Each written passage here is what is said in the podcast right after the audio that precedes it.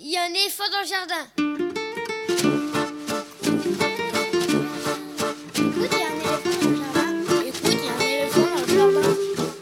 Bonjour, à toutes et à tous. Véronique Soulet au micro pour l'actualité culturelle des enfants, petits et grands en Île-de-France. Une émission pour tous les adultes qui n'ont pas oublié qu'ils ont d'abord été des enfants.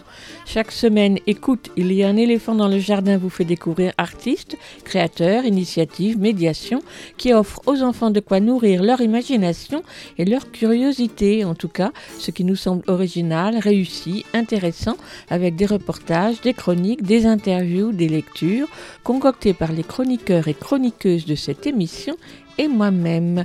Aujourd'hui avec moi au fil de l'émission, Yves Bouveret pour le cinéma d'animation, Elsa Gounod pour sa chronique littéraire et Lionel Chenaille pour sa lecture au programme. Cinéma d'animation donc avec notre spécialiste Yves Bouvray, responsable du festival Image par Image dans le Val d'Oise et qui au mois de mai est allé à Meknes au Maroc assister au FICAM, le festival international de cinéma d'animation de Meknes à l'Institut français. Il en a profité pour rencontrer différents professionnels engagés dans le projet. Ce sera dans quelques instants. Pour la huitième année, Scène d'enfance à Citège, l'association professionnelle du spectacle vivant jeune public, invite à participer au 1er juin des écritures théâtrales jeunesse à travers lectures, rencontres et autres initiatives.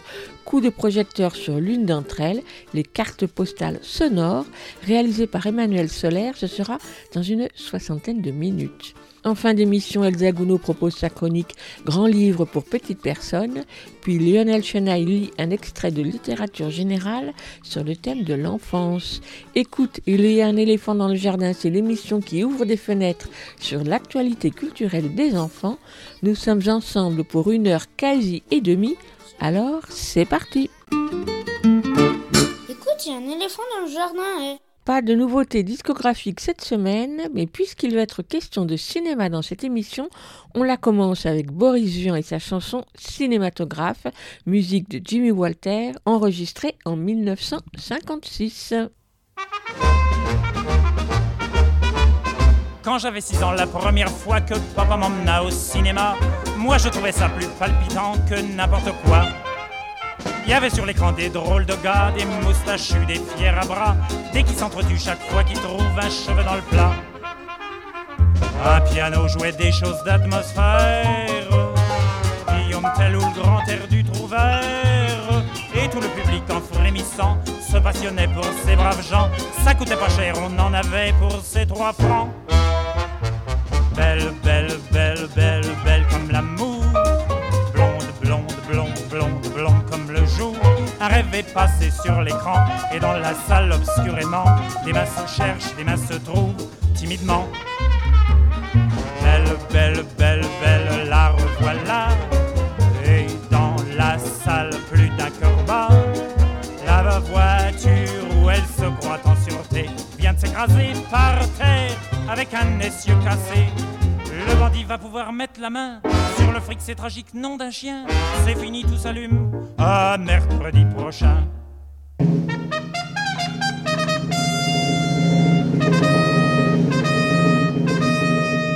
Maintenant ce n'est plus mon papa qui peut m'emmener au cinéma, car il plante ses choux là-bas pas loin de 5 cufas. Mais j'ai rencontré une Dalila, une drôle de môme, une fille comme ça. Elle adore aller le mercredi dans les cinémas. Bien sûr, c'est devenu le cinémascope. Mais ça remue toujours et ça galope. Et ça reste encore comme autrefois, rempli de cow-boys sans foi ni loi. Et de justiciers qui viennent fourrer leurs grands pieds dans le plat. Gare, gare, gare, gare, Cooper s'approche du ravin d'enfer. Fais attention, pauvre crétin, car l'âne n'est pas très loin. À 500 mètres, il loge une balle dans un coton de pain. Gare, gare, gare, gare, pendant ce temps-là, je la prends doucement au creux de mon bras. Le fauteuil où elle se croit en sûreté ne m'empêche pas, ma foi, d'arriver à l'embrasser.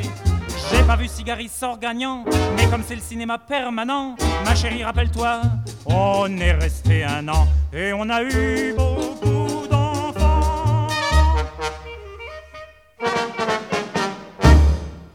Bonjour Yves. Bonjour Véronique. Au mois de mai, tu n'étais pas à l'antenne, nous ne t'avons pas entendu parce que tu étais parti euh, au Maroc. Et oui, tout à fait. Euh, je me suis rendu au 20e euh, FICAM. C'est le, le, Festival international du cinéma d'animation de Meknes et c'est le, grand festival africain du cinéma d'animation dont le directeur artistique est un ami, euh, Mohamed Beyoud. FICAM, c'est un festival jumeau d'image par image et euh, après avoir aidé de nombreuses années Mohamed Beyoud euh, et notamment à son démarrage, c'est maintenant lui qui me fait partager des très belles rencontres et découvertes et un festival vraiment intense sur une semaine dans l'Institut français de Meknes où je viens me ressourcer chaque année. J'y étais du 6 au 11 mai, en même temps que pas mal d'invités internationaux, des très beaux invités, dont certains qu'on a eu la, chance et le plaisir d'accueillir euh, à l'antenne ensemble, hein, Véronique. Euh, par exemple, euh, Florence Miac, Michel Oslo, qui venait présenter en avant-première des éléments de son, son prochain film, Anka Damian, qui a présenté Lille, son nouveau film, Tom Moore, qui est dans le jury, et Carlo Vogel pour Icar. Il y avait aussi de façon concomitante euh, un, autre événement qui suivait le FICAM qui s'intitule La cigogne volubile dans le cadre du 11e printemps du livre consacré à la jeunesse et avec de nombreuses autrices et auteurs francophones qui s'est passé euh, juste après. Alors j'ai pas eu la chance d'y être mais c'était du 16 au 21 mai et j'ai pu euh, interviewer les organisateurs et invités de ces deux événements qui se déroulent sur tout le territoire du Maroc dans tous les instituts français à partir du rayonnement de, de celui de Meknes. Alors on commence d'abord avec le FICAM, donc le Festival international du cinéma d'animation de Meknes, et tu as d'abord euh, rencontré Mohamed euh, Beyoud que tu as interviewé. Est-ce que tu peux présenter Yves Mohamed Beyoud, qui est donc le directeur artistique du FICAM? Oui, Mohamed Beyoud, euh, c'est lui qui est à l'initiative du, FICAM hein, euh, dans les années 2000 et qui a euh, créé ce festival, qui a grandi, grandi, grandi d'abord à Meknes, ensuite sur tout le Maroc, Maroc et ensuite sur tout le continent africain pour devenir un festival international de renom, même irriguer toute une filière du cinéma d'animation au Maroc avec des écoles, avec des studios de production Never Seen acoustique, vraiment des gens de qualité et une production télévisuelle et cinématographique qui est en train d'émerger. On va l'écouter lui, puis ensuite, dans la foulée, on va écouter euh, la directrice de l'Institut français. Tu peux la présenter elle aussi? Liliane Dos Santos, c'est euh, les instituts français. on peut préciser cette particularité, c'est que les directrices et directeurs euh, restent euh, sur des passages assez courts de 3 ans, 4 ans maximum. Liliane est en, fin de parcours. Elle, allait quitter l'institut et son poste de directrice. C'est elle qui assure à la fois le, rayonnement de l'institut, l'organisation et, la politique de, de celui-ci. On les écoute tous les deux. Alors, le festival est né en 2001. C'est le premier festival d'animation en Afrique et dans le monde arabe. L'idée au départ, c'est d'offrir à la jeunesse marocaine un cinéma d'animation différent de ce que propose la culture mainstream. On est parti de là. Et puis, on a développé autour des projections cinématographiques, des actions d'éducation à l'image, un volet formation et puis un cycle unique au Maroc, en tout cas, de conférences, masterclass, rencontres avec les plus grands de l'animation internationale. Donc depuis 2001, on a accueilli des personnalités comme Michel Oslo, Peter Lord, Alexandre Petrov, Laurence Mia et Anka Damian, Brendan Chapman, Eric Goldberg et plein plein d'autres. Et euh, en fait, l'espace de l'Institut français permet euh, une convivialité qui est vraiment unique, où les gens, un étudiant marocain peut rencontrer un grand réalisateur japonais ou, une sommité russe ou voilà, un réalisateur euh, marocain. Voilà, c'est tout le travail que l'on mène avec l'Institut français où je travaille, mais aussi avec la Fondation Aïcha, qui est le co-organisateur festival et qui met beaucoup de moyens dans ce festival. Alors, l'objectif de ce festival premier, bah, c'est de permettre d'abord au, grand public, les enfants, les adultes, les étudiants, de découvrir des perles de l'animation internationale. Euh, on essaie aussi euh, de montrer aussi ce qui se passe en Afrique aussi, parce que c'est important pour nous. L'objectif aussi, c'est d'accompagner le film d'animation au Maroc. Depuis deux ans, euh, nous suivons un peu ce qui se passe et on sait que voilà, les deux chaînes publiques marocaines, à travers leurs appels d'offres, euh, ont lancé des commandes à destination euh, de trois studios marocains pour créer des séries d'animation marocaines. Ce qui est une très bonne chose parce que ça va générer de l'emploi, ça va déboucher sur de la série d'animation avec un contenu marocain. Et puis donc nous, on a créé dans cette perspective, on a lancé cette année, en 2022, dans le cadre de cette 20e édition, premier forum le, du cinéma d'animation, du film d'animation au Maroc. Alors pour les invités de cette année 2022, on accueille de nouveau Michel Oslo qui a présenté à Meknes des images exclusives de son premier long métrage. On a une compétition de court métrage qu'on appelle Court Compète qui est cette année présidée par Zeinabi Rachid qui est une autrice de bande dessinée libanaise, franco-libanaise. Elle est installée à Paris en ce moment. On a une éditrice jeunesse et une, euh, une productrice ivoirienne, Adja Soro. Et puis nous avons Tom Moore, qui est le réalisateur irlandais que l'on connaît tous, qui a notamment réalisé euh, Le Chant de la Mer, Brendan le Secret de Kells. Et puis parmi les invités aussi, ben, nous avons Florence Miaille qui a fait un making-of euh, où elle évoque son expérience euh, pendant son dernier long métrage, premier long métrage La Traversée. On a Ayumu Watanabe qui a reçu le grand prix de la langue compète, la compétition internationale de long métrage de Meknes et qui a reçu aussi le prix du public. Après, parmi les invités, ben, on, a, beaucoup d'invités euh, internationaux. Et puis euh, surtout, on a essayé euh, de faire venir à Meknes les professionnels de l'animation marocaine, ce qui permet voilà, une rencontre entre ces professionnels marocains et, les invités, qui soient africains ou européens ou américains.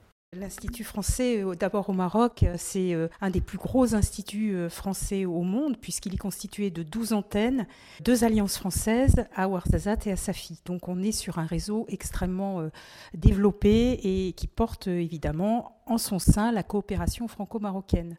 Elle prend plusieurs formes, évidemment. Euh, elle prend des formes d'accompagnement en coopération éducative et linguistique, par exemple, c'est-à-dire l'accompagnement des enseignants euh, marocains de l'enseignement public avec euh, différents plans de formation, d'accueil, de coopération, des projets de classe. Ça, c'est un des aspects. L'aspect le plus dominant, c'est bien sûr les cours de langue française qui sont donnés et qui s'accompagnent, ces cours de langue française, bien sûr, de l'accompagnement culturel qu'on développe avec une médiathèque de 20 000 ouvrages pour, pour Meknes, mais aussi évidemment des programmations de spectacles, par exemple, des expositions, euh, des rencontres d'auteurs, des débats d'idées et bien sûr du cinéma et du film d'animation. Il se trouve que euh, au mois de mai, on a deux événements majeurs le FICAM, Festival international de cinéma d'animation de Meknes, qui fête ses 20 ans cette année, et puis la Cigogne Volubile, qui est euh, le printemps des livres jeunesse pour les enfants de 4 à 12 ans, euh, destiné à en encourager la lecture. Le festival euh, de cinéma d'animation, si on revient sur le FICAM, fête ses 20 ans. Alors 20 ans, c'est deux choses. C'est le plus bel âge de la jeunesse et c'est en même temps une génération.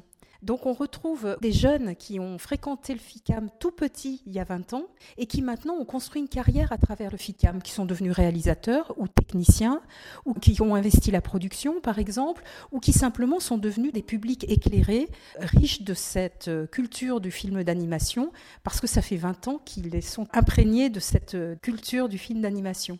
C'était pas gagné au départ parce qu'évidemment, quand en 2001 euh, ou 2001, oui, le, festival a démarré, finalement, le film d'animation n'était pas forcément un genre connu, développé au Maroc. En 20 ans, il y a eu un véritable effet levier pourquoi je dis ça? Parce que c'est un vrai effet secondaire, en tout cas, euh, de la coopération en quelque sorte. Parce que lorsqu'on a un festival qui permet à un moment donné de faire levier d'abord de permettre à des tas de publics d'avoir accès à ce genre, quel que soit le genre artistique, on pourrait dire la même chose dans le spectacle d'ailleurs, mais en l'occurrence là pour le cinéma d'animation, eh ben on crée une curiosité, on crée une vraie culture auprès du public, on donne accès à tous aussi à cet accès, et ça c'est vraiment quelque chose de précieux. Et parallèlement, alors c'est ce que j'appelais les effets secondaires en fait, c'est euh, la structuration d'une filière économique, d'une filière de production qui est encore un peu balbutiante ici au Maroc, mais qui néanmoins trouve une structuration réelle. On a le potentiel créatif, on a les écoles qui maintenant euh, commencent à, former des étudiants euh, très très performants, éclairés, qui ont plein d'idées de création. On a les boîtes de production qui commencent à s'implanter, on a les chaînes de télé qui sont demandeurs en distribution, on a des institutions avec le centre, euh, cinématographique marocain qui a des fonds de soutien. Enfin, on a tous les ingrédients pour faire en sorte que la filière maintenant se structure, avance, s'enrichisse, se développe. Donc on a à la fois évidemment un accès à la culture pour tous, pour résumer, et en même temps un effet de structuration économique du secteur et de formation dans les écoles. Pour le FICAM, donc ce Festival international du cinéma d'animation de Meknes, il y a aussi la place importante qui est donnée aux mécènes. En tout cas, toi, tu as eu envie de rencontrer la responsable du mécénat, Aïcha, le mécénat de Aïcha. Et donc, pourquoi tu as voulu l'interviewer, elle? Oui, parce que euh, la Fondation Aïcha, c'est un grand groupe euh, marocain euh, qui a, fait un choix de mécénat sur l'éducation aux images. C'est eux qui soutiennent le Rallye Gazelle notamment, mais qui soutiennent aussi un gros travail d'éducation aux images et euh, le FICAM comme partenaire copropriétaire du festival et qui ont amené tout le développement avec euh, la possibilité d'avoir des invités internationaux, compris du, du Japon hein, comme Monsieur Watanabe, et de développer le festival vraiment en feu d'artifice à la fois en, en, termes de qualité artistique, d'invités et de communication. Donc, on va écouter Widat Shraibi, la secrétaire générale de la fondation Aïcha, qui est dirigée par euh, Mardoché euh, De Vico. On les écoute, on l'écoute. Très bien, bonjour. Alors, euh, je suis Widat Shraibi, secrétaire générale de la Fondation Aïcha et directrice du FICAM. Nous accompagnons le FICAM depuis ses débuts. Alors, euh, déjà, je vais parler un petit peu de la Fondation Aïcha. Donc, euh, nous, nous avons une marque emblématique ici au Maroc qui s'appelle Aïcha et qui a toujours communiqué en dessin animé. Toute sa communication se faisait en dessin animé. Depuis 1976, notre petit personnage, la mascotte Aïcha, a été dessiné par les studios Idéfix, donc par Goscinny Uderso en 1976. Depuis, c'est toute une saga publicitaire qui a été mise en place à travers donc le dessin animé. Donc c'était tout à fait naturel d'accompagner l'Institut français au tout début quand monsieur Mohamed Beyoud, qui est le directeur artistique du festival, a initié ce festival en 2001. Nous l'avons accompagné en tant que mécène d'année en année. Donc nous avons mis de plus en plus de moyens financiers parce qu'on a tout de suite vu que c'était un festival euh, qui était travaillé de manière très professionnelle. Donc que nous avons soutenu. Alors d'année en année, on s'est aperçu avec l'Institut français qu'on avait besoin de plus en plus de moyens pour le faire rayonner et à l'échelle nationale et internationale. Donc vu que ce partenariat se passait très bien, il est à ce titre exemplaire, l'ambassade de France a décidé de nous céder le FICAM en 2010 à la Fondation Aïcha pour qu'elle le produise, qu'elle l'organise, bien sûr toujours en partenariat avec l'Institut français de Meknes, qui en a gardé la ligne éditoriale, mais qui nous soutient aussi en nous mettant en tout ce site fabuleux que vous voyez aujourd'hui, donc les moyens techniques, euh, les lieux, le théâtre, etc. Donc ce partenariat fonctionne à merveille depuis plusieurs années et donc avec ce qu'a injecté euh, la fondation, on a pu euh, faire grandir le festival et en faire ce qu'il en est aujourd'hui. Donc ça, c'est pour la partie Fondation Aïcha. Monsieur De Vico, donc, qui est le président de la Fondation Aïcha, a une grande sensibilité pour le cinéma d'animation parce qu'il a toujours communiqué autour de sa marque par ce moyen-là. Et un axe prioritaire de la Fondation, c'est le soutien aux jeunes marocains. Ça s'inscrit parfaitement dans notre action culturelle, à savoir l'émergence des jeunes talents marocains, l'éducation à l'image. Donc c'est un axe prioritaire pour nous que nous nous efforçons d'étoffer d'année en année en prenant en charge euh, de plus en plus d'étudiants euh, marocains des écoles d'art, d'audiovisuel qui viennent au FICAM et qui bénéficient des ateliers de formation en storyboard, scénarimage, euh, comment savoir pitcher un projet, etc. Voilà, cette action culturelle et éducation à l'image est très très importante parce que ça permet de donner un petit peu les moyens aux jeunes réalisateurs marocains et, et de leur faire rencontrer les plus grands réalisateurs qui viennent au festival.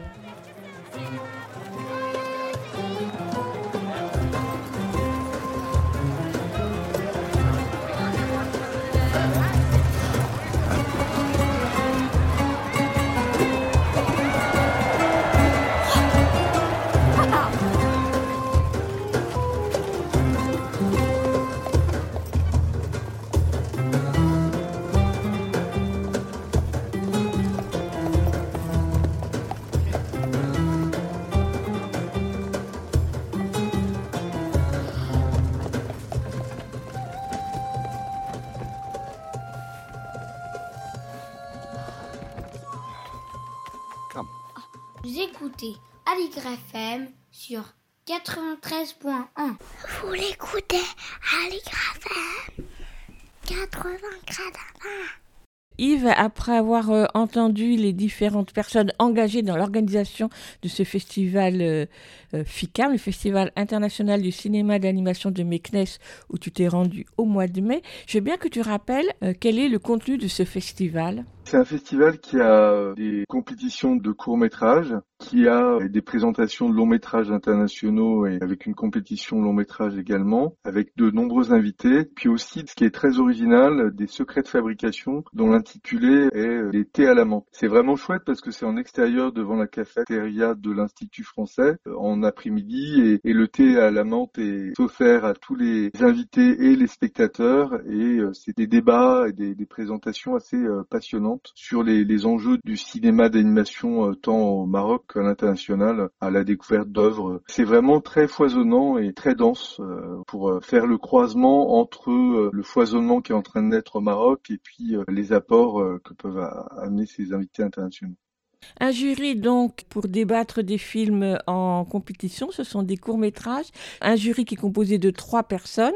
Il y a un que l'on connaît bien puisque c'était Tom Moore qui est venu à la radio il n'y a pas si longtemps. Tout à fait. C'est un jury de trois personnes avec euh, la présidente qui était Zaina Abirached, qui est l'autrice du jeu des hirondelles, euh, du piano oriental euh, plus récemment, et la troisième membre du jury, c'était Adja Soro, qui a initié une maison d'édition et une maison de production en Côte d'Ivoire. Sa maison d'édition, c'est Voyelle, qui questionne l'histoire des civilisations anciennes et à partir de la Côte d'Ivoire, la question de l'histoire et des racines africaines dans l'idée de faire ce travail d'édition et un travail de production dans son studio qui s'appelle K. Donc elle est à la fois éditrice et productrice de films d'animation. Tu l'as rencontrée, elle t'a raconté son parcours on l'écoute. Bonjour, je suis Adja Soro, je suis originaire de la Côte d'Ivoire et présentement au FICAM en tant que membre du jury du court-métrage d'animation pour cette 20e édition.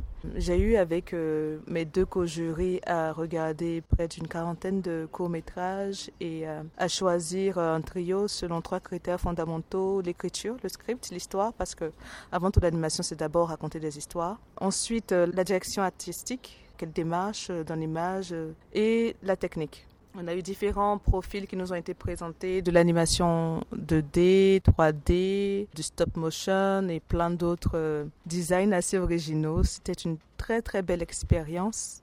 On a eu des coups de cœur, on a eu des sujets sur lesquels on n'était pas toujours d'accord, mais dans l'ensemble, euh, c'est assez rassurant de se rendre compte qu'on a autant de personnes de différentes générations qui sont passionnées par l'animation et qui arrivent à produire des courtes animations euh, extraordinaires. Et euh, au-delà de cette compétition, le simple fait d'être ici et de croiser des professionnels, des amateurs, des passionnés, des enfants, des étudiants qui aspirent d'une façon ou d'une autre à apporter leur pierre à l'édifice animation en Afrique et au-delà. C'est une initiative que je trouve formidable et que j'espère se dupliquera euh, d'ici les prochaines années dans le reste de l'Afrique. Qu'est-ce que je fais en dehors du FICAM? Je suis éditrice jeunesse euh, depuis 2015. J'étais d'abord auditeur interne en finance, donc très éloignée de ce que je fais aujourd'hui. Mais j'ai toujours été passionnée par le livre euh, depuis mon enfance. Ma bonne chance ou pas était que j'étais très très bonne en maths et en physique et que mes parents trouvaient que c'était euh, du gâchis d'aller vers le, des professions littéraires où euh, on n'a pas forcément une très belle image de ce qu'est l'animation, on n'a pas une belle compréhension parce qu'on avait dans le temps, il y a plus de 20 ans, pas de, studios d'animation en tant que tel en Côte d'Ivoire. Donc euh, ça restait très éloigné de ce que les parents pouvaient imaginer et aussi le livre n'a jamais été vraiment un, un univers qui payait euh, j'ai fait la finance, master en finance comptabilité, licence en audit interne. Je me suis retrouvée en train de développer euh, le département audit interne d'une grande microfinance en Côte d'Ivoire. Et à un moment donné, euh, j'ai voulu faire mon propre choix. J'étais devenue adulte, j'étais libre et j'ai aussi un mari formidable qui a compris qu'il y avait un mal-être. C'était pas ce qui me passionnait il m'a dit un matin, écoute, tu es bonne en audit, c'est bien, mais tu arrêtes, tu sais ce que tu aimes, et si jamais ça marche pas, je suis sûre que tu retrouveras du boulot parce que tu travailles bien et que tu es une femme assez dynamique. Et j'ai démissionné un bon matin, tout sourire. Je me suis dit, voilà, je vais y arriver, je vais travailler, je vais structurer ce que je veux faire et je vais me servir de ce que j'ai appris, de l'audit, de la finance et de tout ça, pour construire un modèle viable d'un business. Et c'est comme ça qu'en 2015, je crée ma maison d'édition. Dans le siège était mon salon. Ça a été une année où j'ai euh, beaucoup fait beaucoup de volontariat. Je voulais déjà comprendre l'univers dans lequel j'étais. C'est quoi la littérature, c'est quoi l'édition en Côte d'Ivoire, quelle est la demande, quel est le besoin? Donc j'ai eu un long process de réflexion, d'échange, organisé des ateliers créatifs gratuits où les acteurs de l'édition, les jeunes qui veulent écrire, des gens qui écrivent déjà se retrouvaient, j'écoutais, je passais mon temps à analyser, à poser des questions, à citer des réflexions sur le dialogue, euh, sur euh, l'écriture, sur la construction d'un texte et tout ça. Et à un moment donné, j'ai eu la chance d'aller en France, apprendre euh, l'édition auprès de la maison d'édition Playback. Et j'ai commencé à tisser comme ça mon réseau au niveau de l'édition. J'ai pris trois ans. J'ai vraiment pris le temps. Je suis même allée aux États-Unis grâce à un programme de Barack Obama où j'ai fait euh, un mois dans une université pour apprendre c'est quoi le business. Et ça a été une belle expérience aussi. Et ça m'a surtout permis de me connecter à mille autres potentiels euh, collaborateurs du, reste de l'Afrique parce qu'on était mille par cohorte et on était tous plus ou moins interconnectés. Et ça, ça a beaucoup nourri ce que j'allais faire de l'édition plus tard. Parce que le fait d'échanger avec ces autres personnes, de m'ouvrir à leur culture, et aussi le besoin que j'ai senti de raconter l'histoire de mon continent, tout ça m'a aidé à savoir ce que j'allais exactement faire dans cette maison d'édition, qui est la promotion de l'histoire africaine ancienne, qui est très peu connue, la promotion de nos cultures auprès des nouvelles générations. Ces enfants-là, s'ils apprennent à être décomplexés, s'ils apprennent à connaître leur histoire, s'ils euh, se nourrissent de ce qu'étaient les civilisations anciennes africaines et qu'ils voient qu'ils sont des héritiers de civilisations extraordinaires, cela pourrait peut-être changer la donne dans leurs réflexions futures et dans leurs décisions pour leur communauté. Donc de là est parti mes premières éditions, un magazine Bulle euh, sur les civilisations anciennes et contemporaines africaines. C'est un magazine qui, à chaque parution, parle d'un pays d'Afrique, parle d'une civilisation ancienne de ce pays, d'un roi ou d'une reine. Généralement, on fait la parité. Si ce numéro c'est un homme, c'est un roi, le prochain c'est une reine, qui a eu un impact important sur euh, l'histoire de sa communauté. Peut-être qu'il a créé une école, on ignorait avant qu'on avait des écoles anciennes, bien avant la colonisation en Afrique, on ignorait qu'il y avait des écritures. Tout ça, on le ressort, on prend vraiment des personnages assez atypiques, qui sont de très forts leaders, et en bande dessinée, on raconte leur histoire aux enfants. C'est beaucoup de recherches documentaires. On a ces personnalités contemporaines euh, qui peuvent être des modèles pour nos enfants parce que malheureusement aujourd'hui les médias ne présentent pas toujours de très bons modèles. Donc on a voulu compenser sans leur montrer des personnes bien vivantes, jeunes, qui très souvent sont allées de rien, marchaient des kilomètres pour aller à l'école, on n'avait pas d'électricité à la maison et qui aujourd'hui travaillent à la NASA. C'est difficile de trouver ces profils, mais quand on les trouve, c'est le sésame. Et donc on, les, on s'approche d'eux et on leur demande de nous raconter leur histoire et on illustre cette histoire et on le met dans le magazine. On a aussi euh, deux globetrotters dans ce magazine-là qui font le tour de l'Afrique et qui justement font visite ce pays qui est mis à l'honneur et qui rappelle euh, des éléments de la culture, la nourriture ou d'autres choses. Et enfin, on a de la légende. Donc, on a déjà sorti sept numéros. On a fait le Cameroun, le Bénin, la Côte d'Ivoire, le Mali, l'Éthiopie, l'Angola, l'Afrique du Sud. Et euh, on va poursuivre comme ça régulièrement cette activité. Et on a développé aussi des jeux, des jeux de cartes, euh, des petits livrets avec euh, une passerelle sur le numérique grâce au QR code euh, et ces choses-là. Alors, comme je suis quelqu'un qui n'aime pas le vide, c'était pas suffisant. Je regardais ces belles illustrations qu'on avait dans nos livres et je me disais c'est dommage que quand le numéro finisse, on le range, on n'en fait plus rien. Et l'animation m'est venue un peu comme une révélation je regarde beaucoup de dessins animés avec mes enfants et, je me suis dit, tiens, on peut peut-être faire quelque chose. C'est parti vraiment de façon très absurde hein, parce qu'aucun d'entre nous de mon équipe n'a fait de métier d'animation. On a commencé à regarder sur YouTube les tutos, on a commencé à découper les personnages, on a bricolé quelque chose qui n'avait pas trop de sens. On l'a présenté à TV5 Monde, ils ont dit, j'adore. On vous prend 16 épisodes de cette chose-là. On s'est dit, waouh. On a amorcé cette étape dans l'animation en bricolant, ce qui n'est pas très professionnel et qui ne me ressemble pas parce que j'aime que les choses soient bien faites. Mais euh, je voulais découvrir ce métier-là un peu de façon à tâtons et progressivement en apprenant. Je suis partie à Gobelin pour apprendre comment euh, gérer un studio d'animation. Et euh, je me suis rendu compte que je ne serais pas technicienne en animation. Je n'ai pas la patience d'animer et ce serait trop long à mon âge aujourd'hui d'apprendre le métier de l'animation. Mais je sais très bien écrire j'ai choisi de rester sur l'écriture, la phase de développement, et de dorénavant externaliser la phase de production. Parce que nous n'avons pas d'école d'animation en tant que telle à Abidjan. Et mes jeunes, même s'ils sont motivés, restent des autodidactes et ça se ressent sur la qualité. Donc même si nos histoires sont belles, à la fin, elles n'ont pas l'attractivité, donc l'impact que l'on attend, parce que les enfants voient tout de suite qu'ils sont un peu bancals, nos personnages, ou que les images sont pas bien, et qu'on n'a pas de budget pour ça, parce qu'en Côte d'Ivoire, il n'y a aucun budget dédié à l'animation, et que c'est difficile d'en avoir ailleurs. Je me suis dit, stop, il y a des studios à travers le monde qui ont envie d'entendre des histoires africaines. Et donc la nouvelle démarche de Studio K, c'est d'aller trouver des partenaires pour les histoires que l'on raconte, et peut-être d'ici cinq ans, ramener, parce qu'il faut aussi créer de la valeur chez nous, pouvoir avoir sur place euh, une vraie équipe de production. Mais dans l'immédiat, on ne fait que développement et pré-production avant d'aller en production.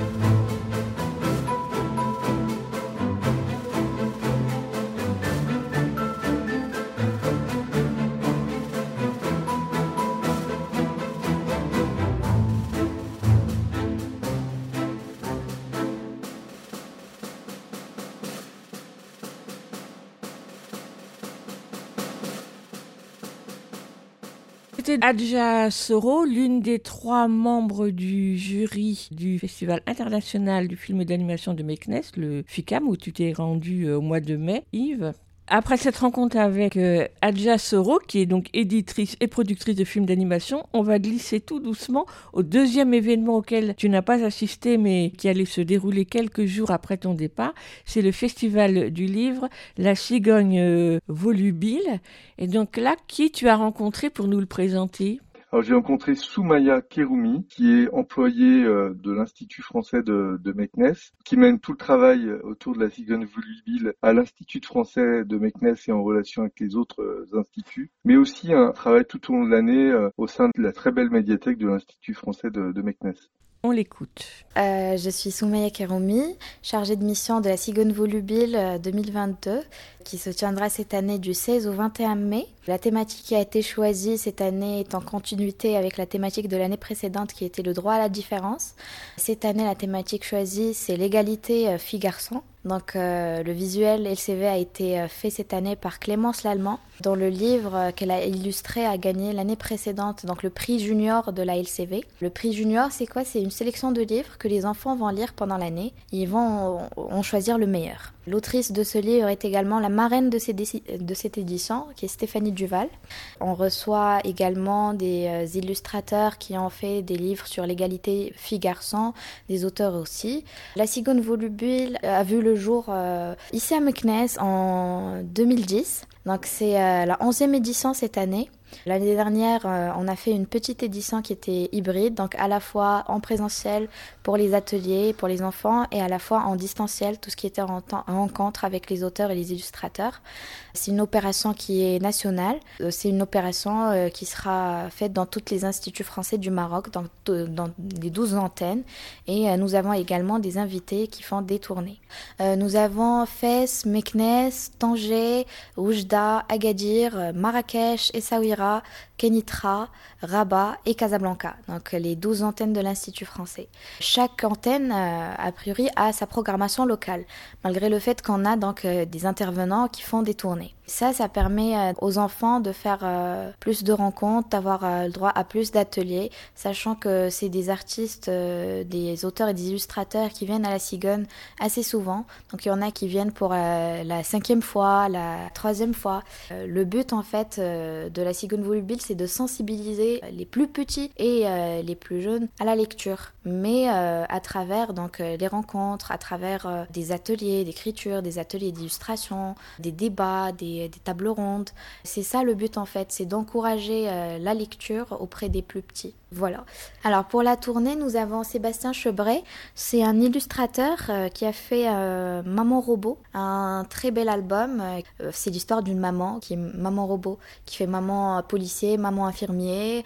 Et un jour, elle se met en grève. Et c'est là où le papa et les enfants vont se rendre compte en fait de tout ce que fait maman. C'est un très bel album parce que je pense que c'est quelque chose qui parle beaucoup aux enfants parce que on a toujours l'habitude de voir la maman qui fait tout et euh, pas forcément le papa. Et chose qu'on vit beaucoup plus au Maroc que par exemple en France. Parce que là, au Maroc, on est toujours dans un, dans un environnement un peu plus patriarcal qu'ailleurs. Nous avons également euh, Agnès Aziza, qui est euh, autrice, Karina Louard, Nathalie Hans, Sandra Laboukari, qui est aussi journaliste et qui fait euh, donc tout le temps des ateliers pour les enfants un peu partout dans le monde. Donc, qui a déjà animé des ateliers pour les enfants en Chine, en Australie aussi. Normalement, c'est les invités qui proposent leurs ateliers, donc ils préparent leurs ateliers ça permet aux enfants donc d'avoir euh, des perceptions différentes de ce que euh, l'on pourrait euh, leur apprendre à l'école ou ce que l'on pourrait leur apprendre à la maison. Voilà. Pour ce qui est du FICAM, pendant la Cigogne, nous proposons aussi des projections de films. Bien sûr, puisque la, la volubile est dédiée aux 4-12 ans, donc des enfants entre 4 à 12 ans, ils sont plus susceptibles d'aimer des films animés que des films qui ne sont pas en animation. Et c'est euh, dans ce cadre-là qu'on travaille ensemble avec Mohamed Beyoud, parce que euh, c'est lui en fait qui nous propose euh, les films qui seront adaptés à la thématique, mais aussi à, à cette tranche d'âge des 4-12 ans. Cette année, on passe Calamity, Calamity Jane. On passe aussi euh, le court-métrage Lele et Lala, qui est un très beau court-métrage. Donc Lele et Lala, c'est l'histoire euh, d'un jeune garçon qui s'appelle Lele et d'une jeune fille qui s'appelle Lala. La jeune fille, elle, habite dans la maison et euh, le jeune garçon, il habite dans le château. Et c'est un très très beau court-métrage. nous passons aussi le classique Billy Elliot. Donc c'est un film qui est sorti il y, a, quelques années quand même, qui parle en fait d'un garçon qui n'aime pas la boxe mais qui aime la danse classique et qui va en fait s'entraîner avec des filles dans un cours de filles en cachette, en le cachant à ses parents. Calamity aussi, c'est une jeune fille qui va passer un pantalon à, une époque où les filles n'étaient pas autorisées à monter à cheval, à mettre des pantalons. Euh, nous passons aussi euh, Culotté, donc l'adaptation de la bande dessinée Culotté. C'est des petits épisodes de 3 minutes 30, euh, mais il y a 30 épisodes. Et donc chaque épisode parle d'une femme. Yves, pour terminer ce beau reportage au FICAM euh, à Meknes, est-ce que tu peux nous dire qui est le public, qui vient assister à ces séances de cinéma et à ces rencontres? Il y a un public euh, professionnel avec euh, des studios euh, d'animation qui viennent échanger. Il y a aussi beaucoup d'élèves en université, des écoles de beaux-arts, des écoles de cinéma de Tétouan, de Agadir, de Oujda, qui viennent assister à des masterclass, à des stages d'écriture, de storyboard. Il y a les professionnels invités et puis il y a énormément de scolaires. Je crois qu'il y a près de 25 000 participants avec énormément de scolaires qui viennent au festival de, toute la ville de Meknes des différents instituts. Et il y a, dans le cadre du week-end du festival, beaucoup de familles avec un pique-nique. Euh, L'Institut français est ouvert. Les familles viennent assister à des séances. C'est très convivial, très familial. Ce qui est formidable, c'est que les invités, Michel Oslo, par exemple, il est très accessible pour euh, aller voir les familles qu'il sollicite, soit pour euh, des photos, pour échanger. C'est vraiment assez formidable. Merci beaucoup Yves pour ce reportage autour du FICAM et donc le cinéma d'animation et son évolution au Maroc. À très bientôt. À très bientôt Véronique, merci beaucoup. Glissé entre les interviews, vous avez entendu un extrait de la bande musicale de Icar de Carlo Vogel et de celle de La Traversée de Florence Miaille, deux films qui étaient à l'affiche du FICAM à Meknes. Vous écoutez Aligre FM sur 93.1. Et tout de suite, on écoute l'une des chansons du film Les Triplettes de Belleville, composée par Benoît Charest, interprétée par M. Les Triplettes de Belleville, le film de Sylvain Chaumet, qui date de 2002 et ressorti en salle en avril dernier. Il autoprogramme de Les enfants font leur cinéma. On en parle juste après.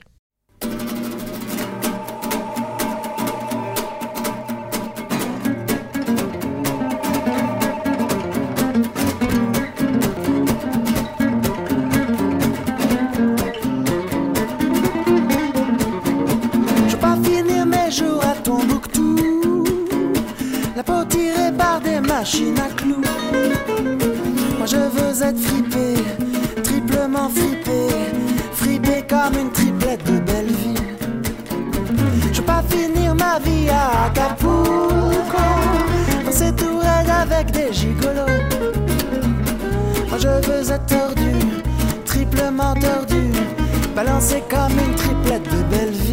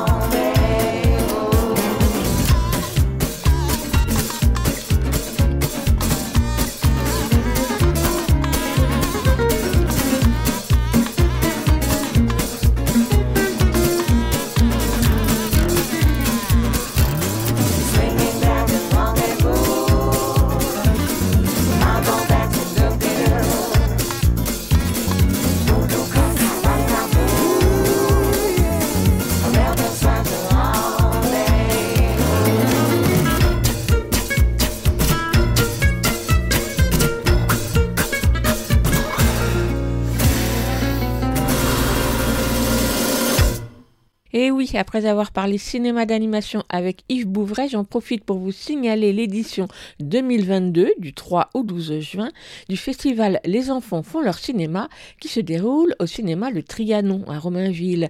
Comme chaque année depuis 24 ans, ce festival est préparé, animé, présenté par les enfants en partenariat avec les écoles et centres de loisirs des villes de Romainville et de Noisy-le-Sec.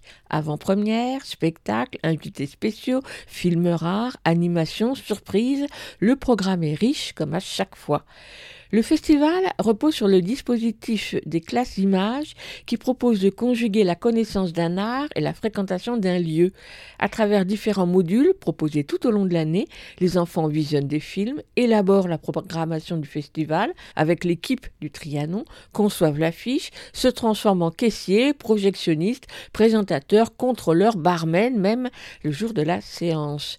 À chaque séance, son animation particulière. Ciné-chanson, où les spectateurs seront invités à danser. Ciné-game, où l'on commence par d'abord jouer à un jeu vidéo avant de regarder La chance-souris à Madame Nikuko, le nouveau film d'animation d'Ayami Watanabe qui sort en salle mercredi prochain. Ou même une boom disco après la projection du livre de la jungle, qui lui n'est pas tout neuf bien sûr. Et bien d'autres réjouissances encore. Parmi les invités, les réalisateurs Jean-Rémy Girard, Pierre Salvadori, Michel Sédou. La bande-annonce du festival a été réalisée avec les enfants de CM1 de la classe Images à l'école Gabriel Péry de Romainville. Une bande-annonce bien rigolote qui mélange images de vieux films, souvent en noir et blanc, et prise de vue des enfants d'aujourd'hui. Vous pouvez la visionner sur le site de Les enfants font leur cinéma, où vous pourrez consulter tout le programme du festival qui se déroule donc du 3 au 12 juin au Trianon, mais aussi dans les autres salles du réseau de cinéma de Est Ensemble et toutes les places sont à 3,50 euros. En attendant, on écoute la bande son du teaser. Hé, réveille-toi Hein Quoi? Il y a le festival Les enfants font leur cinéma Dépêche-toi C'est bon, j'arrive, j'arrive. Allô? Les enfants, allez au cinéma Le Trianon. Il y a un plus grand écran. Allez, on y va Ouais, youpi les petits, accompagnez-nous Par là, par là, à gauche Ça a l'air génial On va bien s'amuser. Mais c'est quoi ce festival? C'est un festival organisé par les enfants.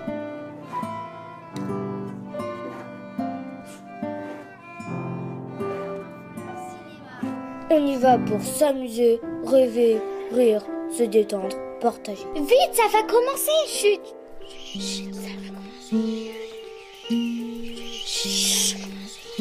Festival, les enfants font leur cinéma. Ciné-concert, avant-première, grand classique et nombreuses surprises. Du 3 au 12 juin 2022 au Trianon et dans les cinémas d'Est Ensemble, 3,50 euros la place. Après le cinéma, place aux livres ou plutôt aux albums pour vous présenter deux albums parus récemment qui m'ont particulièrement plu. Ils ont pour point commun d'être tous les deux traduits par Jean-Baptiste Courceau, l'un du danois, l'autre du norvégien. Jean-Baptiste Courceau qui a également traduit l'album que présentera tout à l'heure Elsa Gounod dans sa chronique, cette fois traduit du suédois. Jean-Baptiste Courceau, fin connaisseur des littératures scandinaves, adultes et jeunesse, traduit depuis plus de 20 ans, et il a fait découvrir aux lecteurs français de nombreux auteurs et illustrateurs norvégiens qui ont marqué l'édition jeunesse par leur originalité et leur sensibilité. Et c'est encore le cas avec ces deux albums, signés par des auteurs dont je sais, et je m'en excuse à l'avance, que je vais écorcher leur nom. Et soudain, publié aux éditions Format, est écrit par l'autrice Rebecca Bach-Loritsen, illustré par Arna Magret Kiegaard, toutes les deux danoises, qu'on ne connaît pas encore en France ou à peine, mais dont l'œuvre a déjà été largement récompensée au Danemark. Quel livre insolite, poétique, à la fois simple et plein de charme, autant par son histoire que par son illustration. En prologue, ce texte, sur la première page, sans image. Et soudain, il est là comme ça, comme tombé du ciel, mais au début, il n'est pas là. Voilà de quoi intriguer les lecteurs, d'autant qu'il faudra attendre pas loin de la moitié d'album, c'est-à-dire vers la quarantième page, pour découvrir celui qui vient bouleverser la vie trop bien rangée du jeune héros. Car dans la vie de ce jeune garçon, chaque journée se déroule de la même façon, rien maniaque, dans sa maison rangée au cordeau, comme l'est aussi son jardin. Tout est bien aligné. Sa raie sur la tête, ses crayons sur son bureau, les livres dans sa bibliothèque, les fleurs dans son jardin, sans oublier son thé et du sucre, toujours trois cuillerées, et pour seul ami, son grand cactus avec lequel il joue et rejoue à cache-cache dans sa maison. Qu'est-ce qui pourrait donc bien lui arriver? Jusqu'à ce fameux matin où il découvre sa maison toute chamboulée, un vrai bazar, et bientôt un énorme ours brun qui transforme sa vie de tout au tout. Sur cette trame finalement assez simple mais très joyeuse, les deux créatrices ont composé des illustrations et un texte étonnant. Le récit, sobre, joue avec beaucoup de poésie sur les allitérations, les répétitions, les onomatopées, les rimes, les détails incongrus, les jolies formules, et l'on peut saluer ici le travail du traducteur qui lui donne beaucoup d'éclat. Et l'on se demande par exemple où il est allé chercher ce nom de fleur, les pas d'âne, qui lui permettent de faire le lien avec les traces de pas de l'ours dans le jardin. C'est tout l'art de sa traduction. Quant aux illustrations, elles sont tout aussi poétiques, réalisées au crayon de papier en noir et blanc donc, dans lesquelles se glissent juste quelques traits ou taches de bleu vif, en particulier sur les joues du garçon, lesquels rosissent enfin de plaisir sur la dernière page. L'ours, une grande masse brune, vient chambouler cet équilibre. Sur le beau papier grège, texte à gauche, illustration pleine page à droite, il y a de nombreux détails à observer dans les images, en particulier les indices qui nous font deviner dès le début la présence de l'ours dans la vie du garçon, mais aussi ses planches quasi scientifiques bien alignées ou encore les transformations du cactus au fil des pages. Voilà donc un album qui embarque dans une poésie du quotidien et de l'extraordinaire particulièrement réjouissante. Il s'appelle Et soudain de Rebecca Bachloritsen, illustré par Anna Margret Kjaegaard, traduit du danois par Jean-Baptiste Courceau, édité par Format. Il coûte 18,50 euros à lire avec les enfants des 4-5 ans. Écoute, il y a un éléphant dans le jardin. Eh. Le second album, cette fois traduit du norvégien, c'est Édouard et Patoun d'Espen Deco et Marie Kansad Johnson, paru au début de l'année chez Albin Michel Jeunesse. D'Espen Deco, je crois que c'est son premier livre traduit en français. Quant à l'illustratrice, Marie Kansad Johnson, qui est aussi autrice par ailleurs, elle a illustré de nombreux albums pour les enfants dont plusieurs sont traduits en français. Patoun, c'est le chien, l'ami d'Édouard, le petit garçon. Patoun n'a plus d'énergie, ne bouge plus beaucoup du canapé, rêve de lapin qu'il ne chasse plus. Pour faire plaisir à son ami, il sera avec lui au parc, mais se fatigue bien vite. Patoun rêve beaucoup, Patoun bouge de moins en moins, et puis ne bouge plus du tout. Pour cette histoire d'amitié entre l'enfant et son ami, dans un juste équilibre entre les préoccupations du chien et celles du petit garçon qui le voit partir, l'auteur a choisi des phrases courtes, simples, qui vont au rythme ralenti de Patoun sans pour autant être tristes.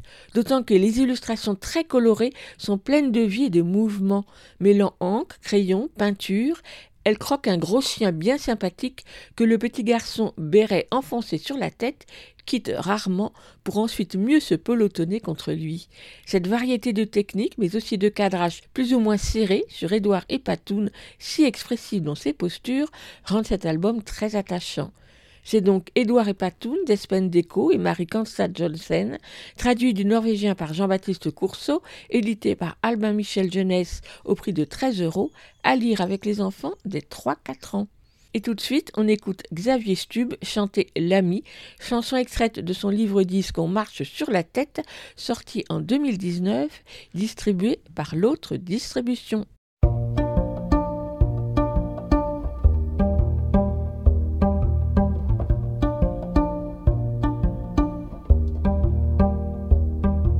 Grand ami pour te confier, petit ami pour un baiser un vrai ami pour partager le drôle, le triste, mais avancer.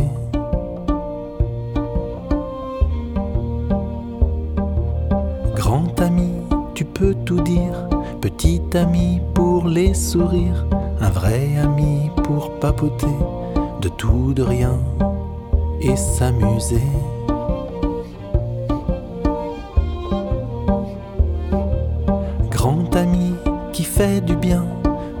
Ami t'emmènera loin.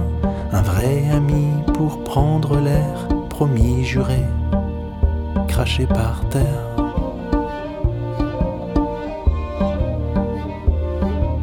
Grand ami qui rend plus fort, petit ami c'est ton trésor, un vrai ami c'est un moteur pour fabriquer des petits bonheurs.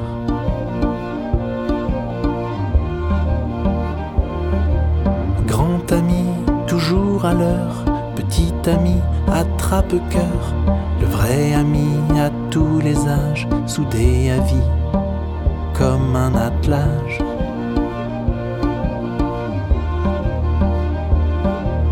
Grand ami pour te confier, petit ami pour un baiser, un vrai ami pour partager le drôle, le triste, mais avancer.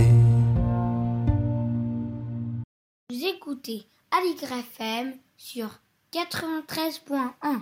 Vous l'écoutez FM 80 C'est la huitième édition du 1er juin des écritures théâtrales jeunesse, la manifestation initiée par Scène d'enfance Acitège, association professionnelle du spectacle vivant, jeune public. De nombreuses initiatives, lectures, rencontres, débats pour ou avec les enfants ont lieu un peu partout en France, dans les théâtres, les médiathèques, les établissements scolaires, pour faire découvrir et faire entendre des textes destinés aux enfants durant toute la semaine. Parmi tous ces événements, j'ai choisi de poser les projecteurs, ou plutôt les écouteurs, sur Présence.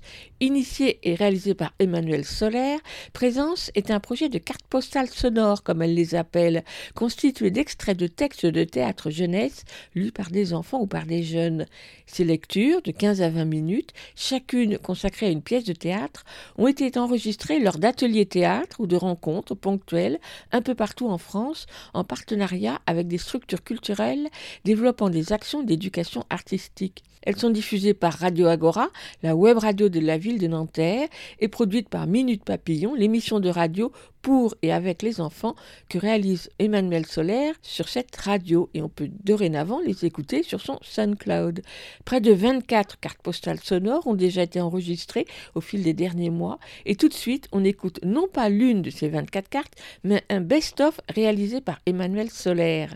Vous entendrez successivement des extraits de Pingouin de Sarah Carré, Le Soleil de Moss de Laurent Contamin, Le Pays de Rien de Nathalie Papin, En attendant le petit pousset de Philippe Seul dans ma peau d'âne d'Estelle Savasta, Le petit chaperon rouge de Joël Pomera et Après grand c'est comment de Claudine Galéa.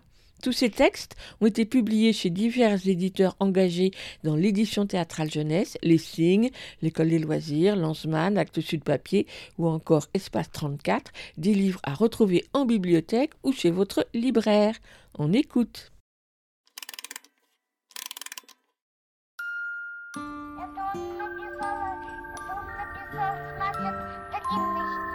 Vous écoutez Présence, une série de cartes postales sonores pour vous faire découvrir des textes de théâtre contemporain lus par des enfants et des jeunes de toute la France. Je t'aime. Quoi? Je t'aime. On ne se connaît même pas. Je t'aime. Quand on dit je t'aime au début, on ne sait plus quoi dire à la fin. Je t'aime. Encore? Pourquoi tu me dis je t'aime? Je ne sais pas, comme ça. Tu ne peux pas me dire je t'aime comme ça? Je l'ai dit comment? Comme ça, comme si tu disais bonjour. Ah bon? Oui. Excuse, je ne voulais pas dire bonjour? Et pourquoi tu ne veux pas me dire bonjour? Euh, parce que je ne te connais même pas. Et puis bonjour, ça ne sert à rien. Et dire je t'aime, ça sert à quoi? Je t'aime. Tu continues? Sinon, je ne sais pas quoi te dire. Alors dis rien.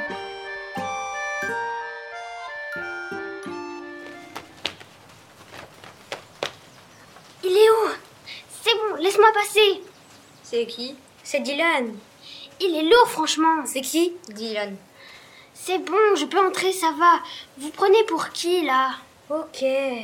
Faut vous détendre, les gars. On est détendu. Tout va bien C'est nous. Dans la cabane, la bande au couplet. C'est comme ça la vie. On embarque, on voit après. Hmm. Wait and see.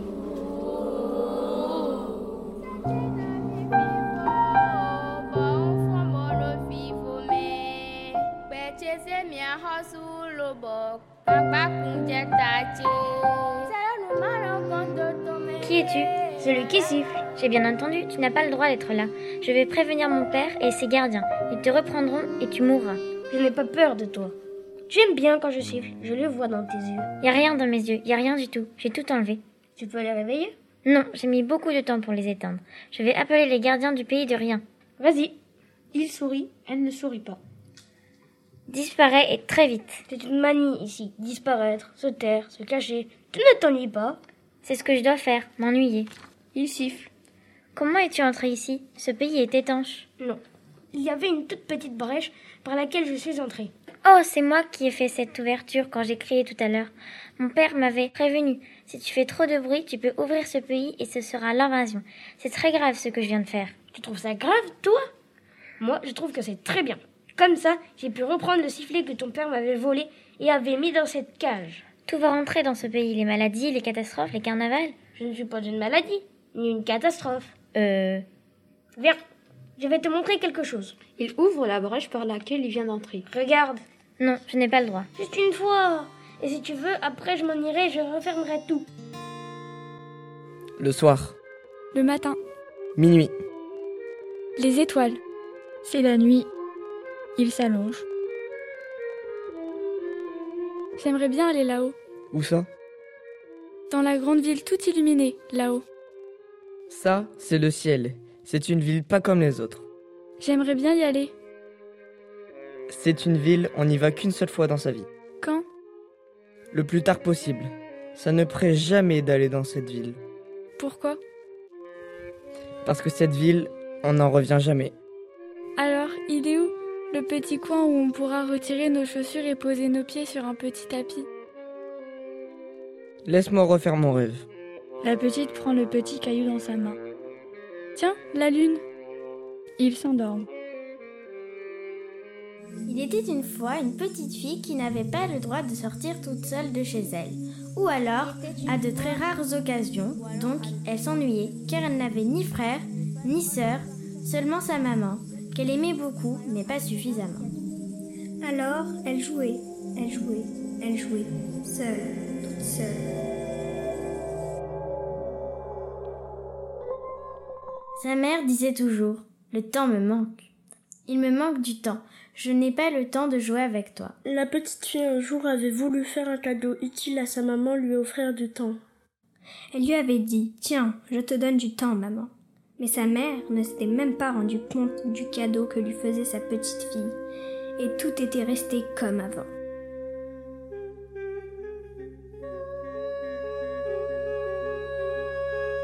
Je m'en vais, ma toute petite. Tu as été un enfant comme le ciel d'été. J'avais fermé les yeux sur une chaude journée et je les ai ouverts pour découvrir un ciel étoilé. J'ai regardé chacune de ces étoiles. Et sur chacune, j'ai imaginé un monde. Et dans chaque monde, j'ai imaginé tant de possibles. Et puis je t'ai regardé et j'ai vu que tu contenais toutes ces étoiles. Et c'était si grand, ma si petite. C'était si grand. J'aurais voulu rester plus longtemps sous mon ciel étoilé, à rire de tant de mystères et de tant de beauté. Oui, il y a une chose que j'aurais voulu te donner. C'est plus de temps. Tout mon temps. C'est ce que je pouvais te donner de plus beau.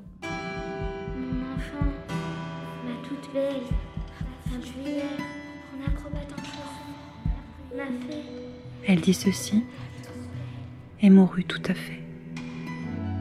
Chanson des questions. Est-ce que les vagues se font mal contre les rochers?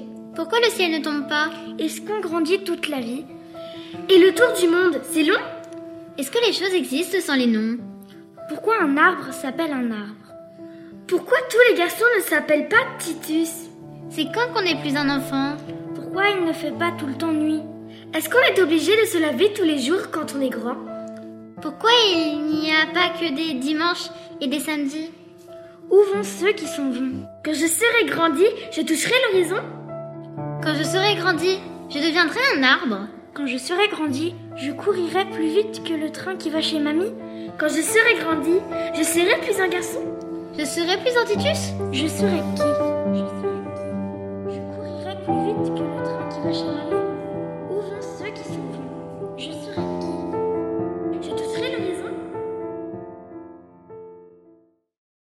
C'était donc un best-of de Présence, la série audio réalisée par Emmanuel Solaire, montée et mise en musique par Vincent Burlot.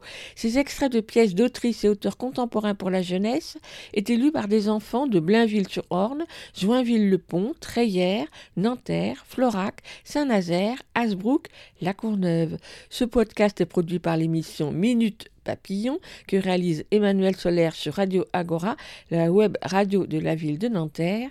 Et on peut retrouver toute cette série présence sur son SoundCloud. Toutes les références sur la page de l'émission.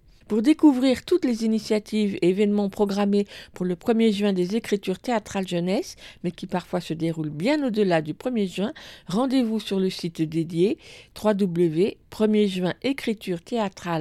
www.1erjuinécriture où vous trouverez également les liens pour écouter le podcast d'Emmanuel Solaire. Et avant de retrouver Elsa pour sa chronique, on écoute Alain Schneider. Il chante Papillon vient dans ma maison, une chanson extraite de son disque Minute Papillon, sorti en 2017.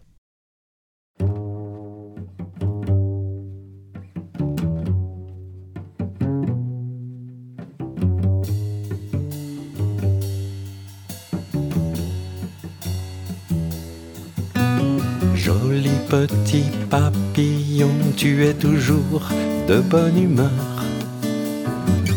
Les antennes en tire-bouchon, tu voles de fleur en fleur. Papillon, viens dans ma maison. Papillon, pose-toi sur mon front. Joli petit papillon, pipapoterie de bon cœur. Tournicote en tourbillon de toutes les couleurs. Papillon, viens dans ma maison. Papillon, pose-toi sur mon front.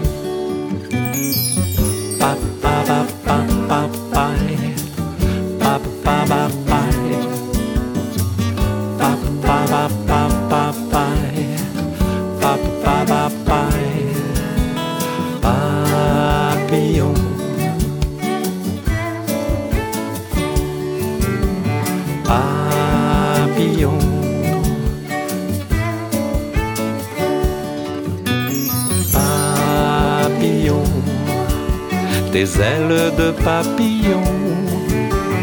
Papillon. Ont caressé mon front.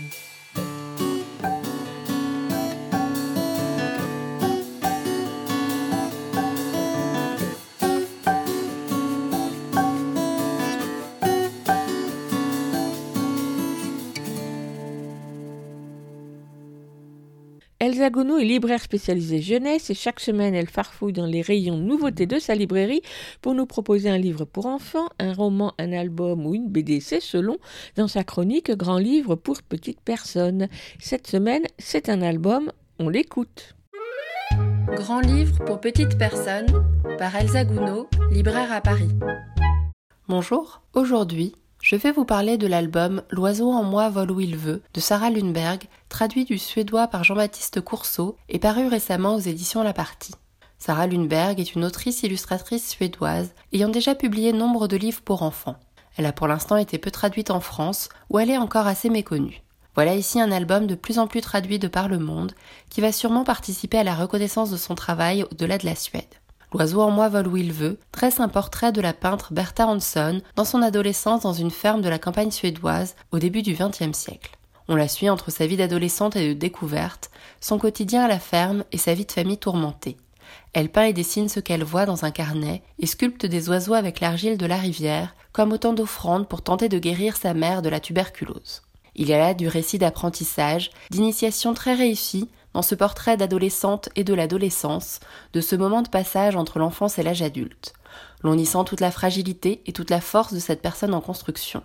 Si l'on peut y voir un questionnement sur ce que l'on peut faire de ses rêves d'enfant, l'on se place au-delà du rêve pour Bertha, au niveau de la nécessité. Elle fait alors autant preuve de courage que de désespoir à l'idée de ce que l'on attend d'elle plus tard, se marier et aider à la ferme, alors qu'elle ne veut que continuer ses études et peindre. Elle parvient à échapper à son destin tout aussi tracé que celui des autres filles de sa famille et de sa condition, mais cela non seulement par sa volonté et sa rébellion, mais bien par nécessité intime. Voilà une biographie romancée de cette période de la vie de Bertha Hanson, pour laquelle l'autrice s'est inspirée de lettres, dessins et journaux. Si des épisodes racontés ont réellement eu lieu, comme la soupe de pois volontairement brûlée par la jeune fille pour pouvoir lire plutôt que de cuisiner, signe de désespoir autant que d'insoumission, l'idée peut être d'aller au-delà de cette biographie pour en faire un personnage d'adolescente dans lequel l'on peut se reconnaître. À noter l'ajout d'une postface très intéressante d'Alexandra Sundquist pour en apprendre plus sur l'artiste. Ce récit d'émancipation évoque l'acharnement de la jeune fille pour pouvoir continuer ses études et peindre, soutenu en cela par le médecin de famille, lui-même amateur d'art. Elle est présentée face à l'incompréhension tant de sa famille que des autres enfants, marquant par là sa différence, sujet aussi délicat qu'intéressant à l'adolescence. L'on peut facilement voir dans ce parcours des résonances féministes. Si une certaine distance peut être visible par l'époque de l'histoire et les contraintes presque triviales de la ferme et du quotidien pesant sur Bertha, le récit qui en est fait se révèle intéressant et actuel dans les problématiques soulevées. Une identification, pouvant être importante à l'adolescence, est alors bien possible avec ce personnage. Un parallèle peut même être fait avec la relative méconnaissance hors de Suède de la peintre expressionniste Bertha Hansson, que personnellement je découvre ici, dans la place et le rôle alloué aux femmes artistes dans la société et dans l'histoire de l'art. L'écriture développée par Sarah Lundberg est très poétique dès le titre, L'oiseau en moi vole où il veut, et cette image suggérée d'oiseau intérieur et de liberté des oiseaux sculptés par la fillette, l'on arrive à l'oiseau comme métaphore de son soi intérieur et intime, symbole autant de liberté, de créativité, de fragilité que de majesté avec ses ailes déployées. Ce n'est pas parce qu'il est en elle que cet oiseau n'est pas libre de faire ce qu'il veut et où il le veut. Bertha alors le suit, bien obligée. Le texte est sobre et pudique, bien qu'écrit à la première personne du singulier, rendant sa lecture d'autant plus touchante et incarnée. Le rythme doux et délicat développé ici dans la narration donne toute leur force aux mots de l'autrice et révèle par là même le grand travail de traduction fait ici. Les illustrations à la peinture de Sarah Lundberg portent avec beaucoup de grâce et de densité ce texte, sans jamais tenter de singer l'art de Bertha Hanson elle-même, même si l'on peut y retrouver certaines représentations chères à la peintre, comme celle des vaches. La contemplation et la poésie des images complètent ici fort bien le texte. Les aquarelles sont denses et les couleurs vibrantes, tant pour les décors naturels que pour les visages et les personnages saisissants, sans être toujours réellement figuratifs. Les couleurs fortes et parfois peu réalistes peuvent alors faire penser au peintre du courant Nabi. Tout cela donne à ressentir la sensation et la nécessité de la peinture pour Bertha, qui explore sa représentation de la nature, qui sculpte des oiseaux. Ce livre est réellement un album pour adolescents, ce qui peut de prime abord sembler être un oxymore, tant l'album est présenté a priori pour les enfants jeunes, qui ne lisent pas encore. L'objet album ici, mais pas seulement là, est pourtant bien adapté par son sujet que par son traitement, l'alliance entre texte et illustration propre à l'album pour en développer le sens et la narration semble aussi nécessaire que naturelle pour évoquer cette adolescence d'artiste. L'album pour grands enfants est encore assez peu répandu, mais gagne à se développer quand on voit la force narrative et évocatrice de celui-ci, pouvant peut-être devenir objet de médiation et de discussion passionnants. J'espère vous avoir donné envie de découvrir cet album que je conseille à partir de 10 ans, L'oiseau en moi vole où il veut de Sarah Lundberg, traduit du suédois par Jean-Baptiste Courceau aux éditions La Partie au prix de 19,50 euros. Moi, j'aimerais pouvoir découvrir mieux le travail de Sarah Lundberg, qui, je l'espère, sera plus traduit en français désormais.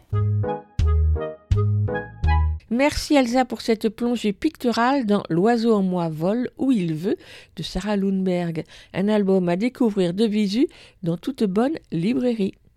Vous écoutez Aligre FM sur 93.1. Vous l'écoutez Aligre FM 80 Bonjour Lionel. Bonjour. Qu'est-ce que tu lis aujourd'hui? Alors aujourd'hui, c'est un extrait d'un roman assez récent qui est paru en 2022. Ça s'appelle Nulle part où poser sa tête. C'est un livre de Gigi Bola. C'est l'histoire de Jean, 10 ans, qui est né au Congo et sa famille s'est installée à Londres où ses parents s'épuisent pour lui offrir ainsi qu'à sa petite sœur une bonne éducation. Et c'est un premier roman d'un écrivain britannique né à Kinshasa. On t'écoute.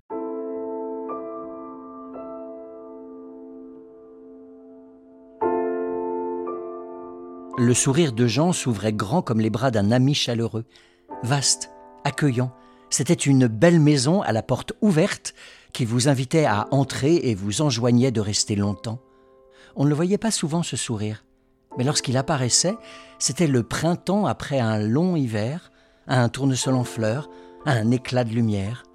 Ses bras aussi s'étiraient à l'infini, comme s'il avait passé son enfance à les tendre vers tout ce qui lui était inaccessible. Il avait des mains d'une taille disproportionnée. Lorsque ses parents, accueillant leur bébé, l'avaient remarqué, papa avait dit Peut-être qu'il sera gardien de but plus tard, ils ont de grandes mains, c'est connu. Ce à quoi mamie avait répliqué Ou peut-être simplement qu'il saura s'accrocher, il en aura besoin. Il arriva dans son nouveau lycée à 8h15 et attendit son tuteur devant le secrétariat. Jean ignorait à quoi celui-ci ressemblait, ayant manqué la réunion d'accueil car il avait vomi toute la nuit à cause du trac provoqué par ses débuts dans un établissement inconnu, et il souriait à tous les passants. Au bout d'un quart d'heure, il avait des crampes dans les joues.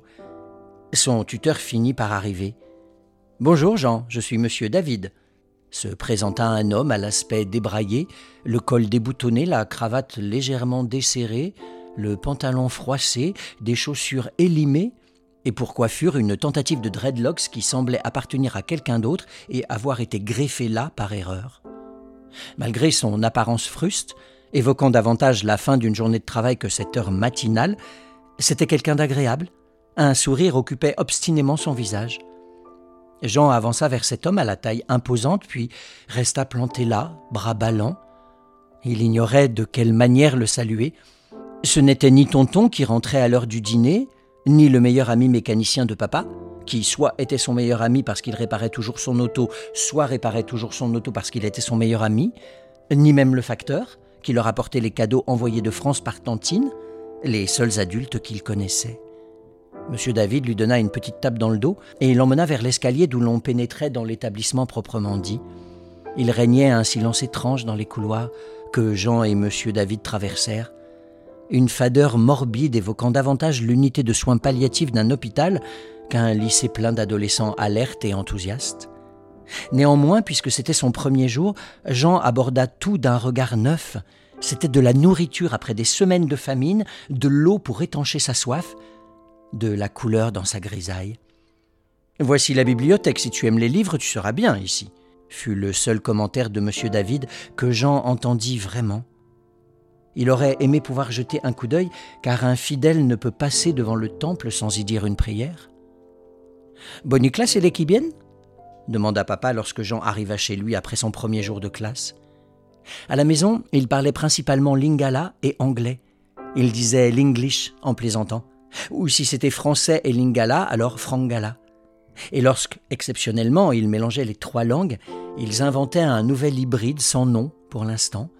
Leur conversation était toujours euh, chanson et danse, pot pourri, bons verticaux sur un air au déhanchement latéral joué par un vinyle qui tournait encore et encore. C'était un plat fait maison, préparé avec amour et forte épice. Il fallait généralement une certaine habitude pour l'apprécier.